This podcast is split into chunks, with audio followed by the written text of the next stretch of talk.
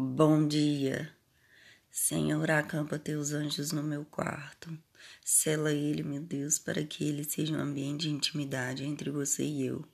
Não permita que o inimigo e nenhum dos seus enviados tenha acesso à nossa intimidade, que eles não ouçam que os seus anjos os mandem para mais longe possível.